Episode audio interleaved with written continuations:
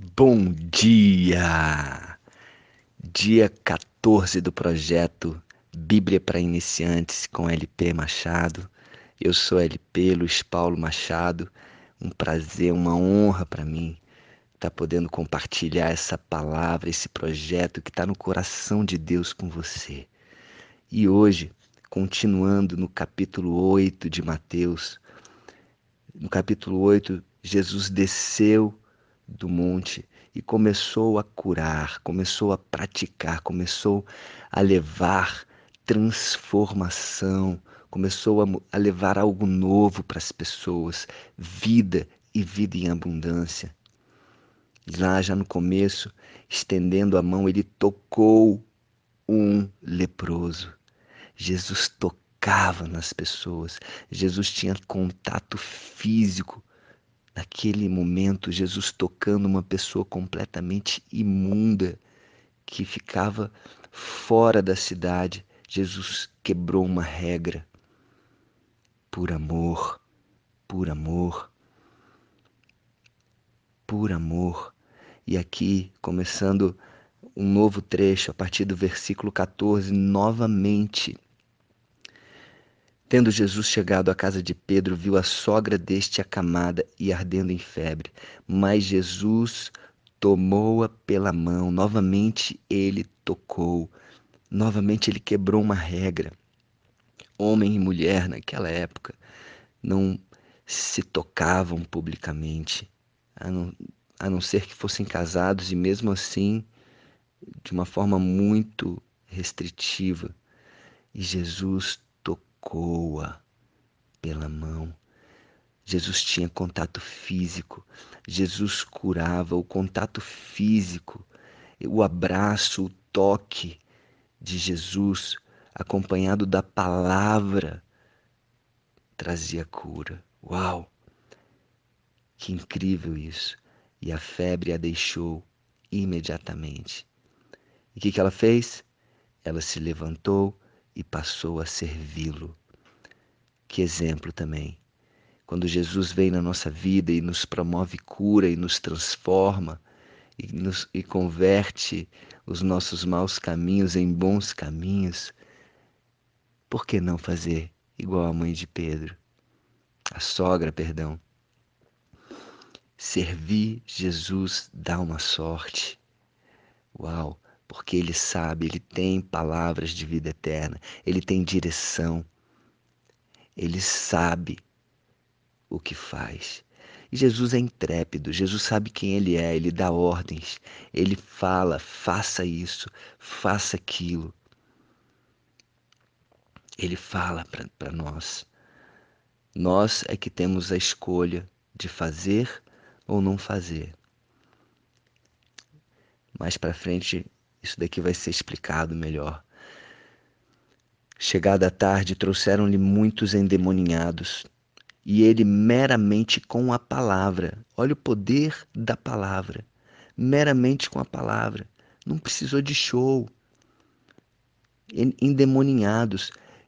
E outra coisa que eu venho chamar atenção aqui, isso é real, pessoas que estão endemoniadas, pessoas que estão possessas de um espírito imundo, já deram tanta brecha, já fizeram tanta coisa errada, tantas atitudes, e o demônio veio e tomou conta de tanta legalidade que a pessoa já deu. Então, gente, isso acontece mesmo, é real.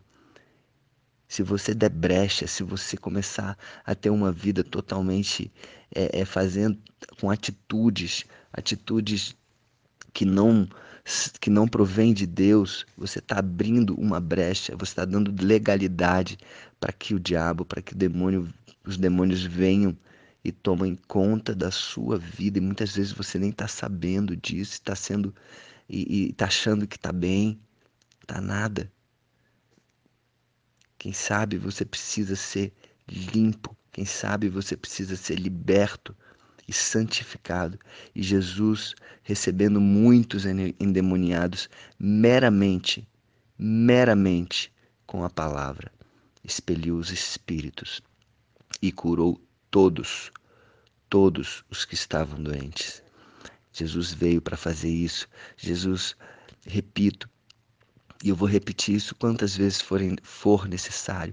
Jesus não veio para julgar, Jesus não veio para apontar, Jesus não veio para ficar é, é, colocando a gente num, num, num quadradinho. Ó, oh, você fica aqui, não sai daqui. Como muitas pessoas podem ter medo. Ah, eu não vou é, é, me tornar isso ou aquilo, eu não vou seguir Jesus porque é, vai tirar minha liberdade. Não, Jesus veio para dar liberdade. Conhecereis a verdade e a verdade vos libertará. Jesus veio para libertar, Jesus veio para salvar, para curar,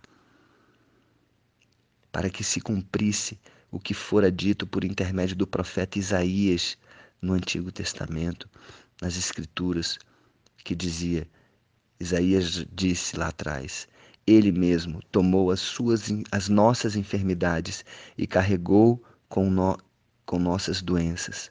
Ele veio para curar. E continuando, Jesus, vendo muita gente ao seu redor, muita gente, ordenou que todos passassem para outra margem. Olha só, ordenou, ordenou. Como eu falei, Jesus dá ordem, Jesus dá direção. Jesus está falando, ó, Vá nessa direção, passa para outra margem e dá uma sorte obedecer Jesus. Então, aproximando-se dele, um escriba, olha só, um escriba. Os escribas, Jesus já tinha condenado escribas, fariseus, saduceus, intérpretes da, intérpretes da lei, mas existiam aqueles que se prostravam ao Mestre, a Jesus. Um deles disse: seguir-te-ei para onde quer que fores. E Jesus lhe respondeu: As raposas têm seus covis e as aves do céu ninhos, mas o filho do homem não tem onde reclinar a cabeça. O que, que ele está querendo dizer com isso? Eu vou para onde o meu pai quer. Eu durmo onde meu pai quer. Eu faço a vontade de meu pai. Me segue, mas entenda eu não tenho um lugar certinho para ir, para ficar. Tá disposto a isso? Você está disposto a isso? Porque se você tiver, vem e me segue, que vai dar uma sorte. E outro dos discípulos lhe disse: Senhor, permite-me que ir sepul se, primeiro sepultar meu pai. Uau, aqui pode até escandalizar algumas pessoas, porque pessoa ela tinha um, uma justificativa, ela tinha uma razão para não seguir, para não estar ali direto com Jesus. Ela tinha, o pai tinha morrido e era importante que ele estivesse lá sepultando o próprio pai, sim ou não? Só que olha só o que Jesus fala: segue-me e deixa aos mortos o sepultar os seus próprios mortos. Não tinha mais o que ser feito. O pai daquela pessoa, o pai daquele discípulo já tinha morrido. Então, mais importante ainda é seguir Jesus. Mais importante ainda é fazer aquilo que Jesus está ordenando, por mais que seja desafiador. Eu tenho um conceito de obediência e o conceito é o seguinte: obedecer não é entender. Porque se você entende racionalmente aquilo que a pessoa está falando, você não está obedecendo, você está sendo inteligente. Obedecer é você ouvir algo, não entender e mesmo assim fazer. Isso é obedecer. Isso é obedecer. Porque se você entende a justificativa, se você entende a razão, você está agindo com sabedoria, está agindo com inteligência, por uma vontade sua. Ok, isso faz sentido, então vou fazer. Então é uma vontade, já passa a ser uma vontade sua. Obedecer vai além. É um conceito que eu tenho. Obedecer é você não entender nada e mesmo assim obedecer. Esse é o é, é o é o desafio. Esse é o desafio da pessoa, do cristão, da pessoa que entende, que segue a Jesus. Obedecer sem entender. E olha, tem tanta coisa que é pela fé mesmo que nós fazemos. Até porque, repito mais uma vez, já falei isso, sem fé é impossível agradar a Deus. Então é pela fé. Obediência é pela fé. Pela fé.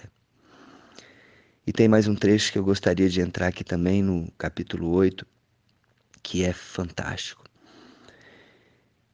Então, entrando ele no barco, seus discípulos o seguiram. Então, Jesus já havia ordenado que passassem para outra margem. Jesus entrou primeiro no barco, ou seja, vamos pegar o barco aqui como uma comparação de algum projeto meu, algum projeto seu. Jesus ordenou, Jesus revelou, faça isso. Ele entra no projeto, entra no barco e vai, e vai, juntamente comigo. Seus discípulos o seguiram.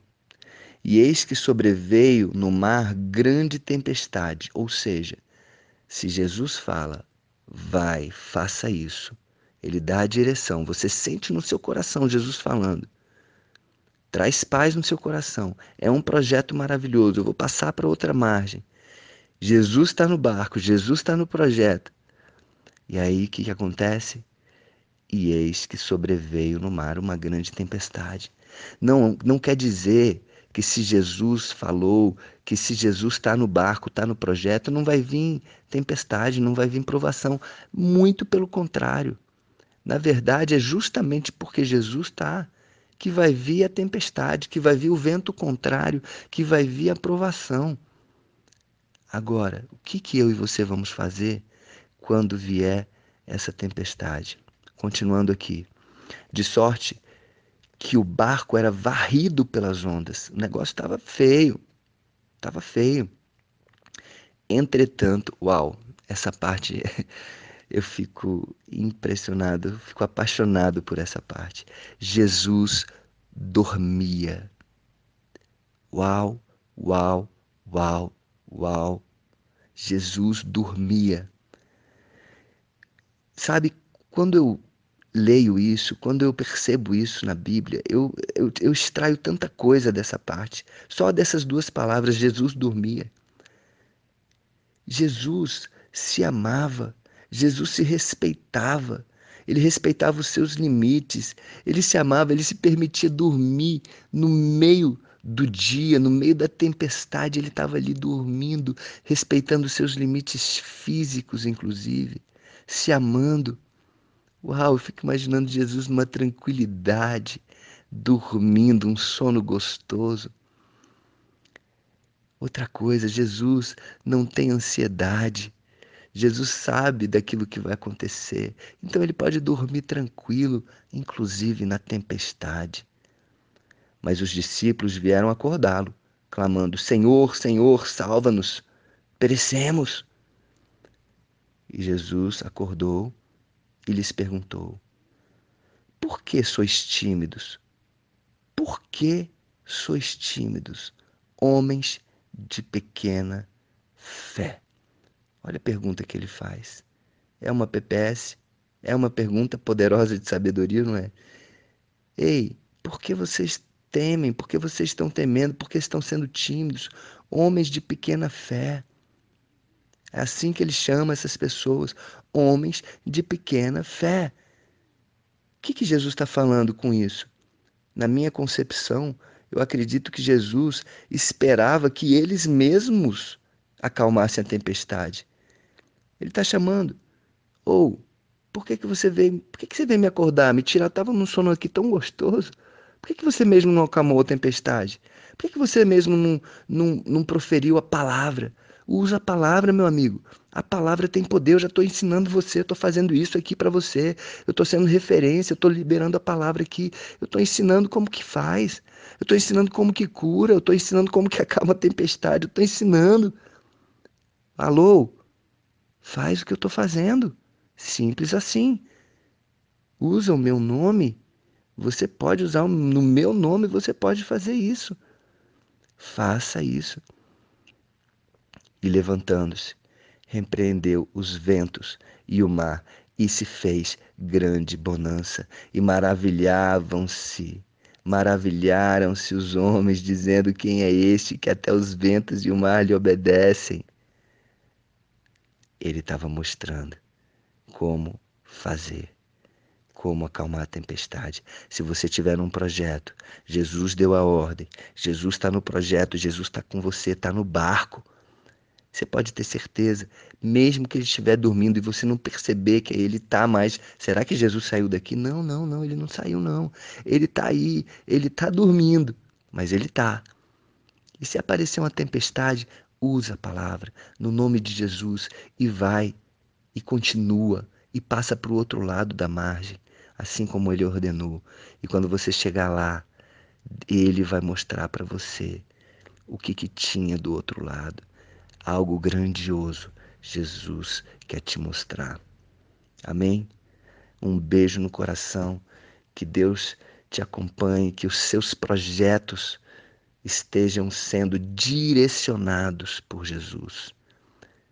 Que os seus projetos estejam sendo é, mostrados, revelados por Jesus, que você convide Jesus a não só estar nesse projeto, mas ir à frente e que você siga Jesus e não que você chame Jesus, vem, entra aqui, entra aqui.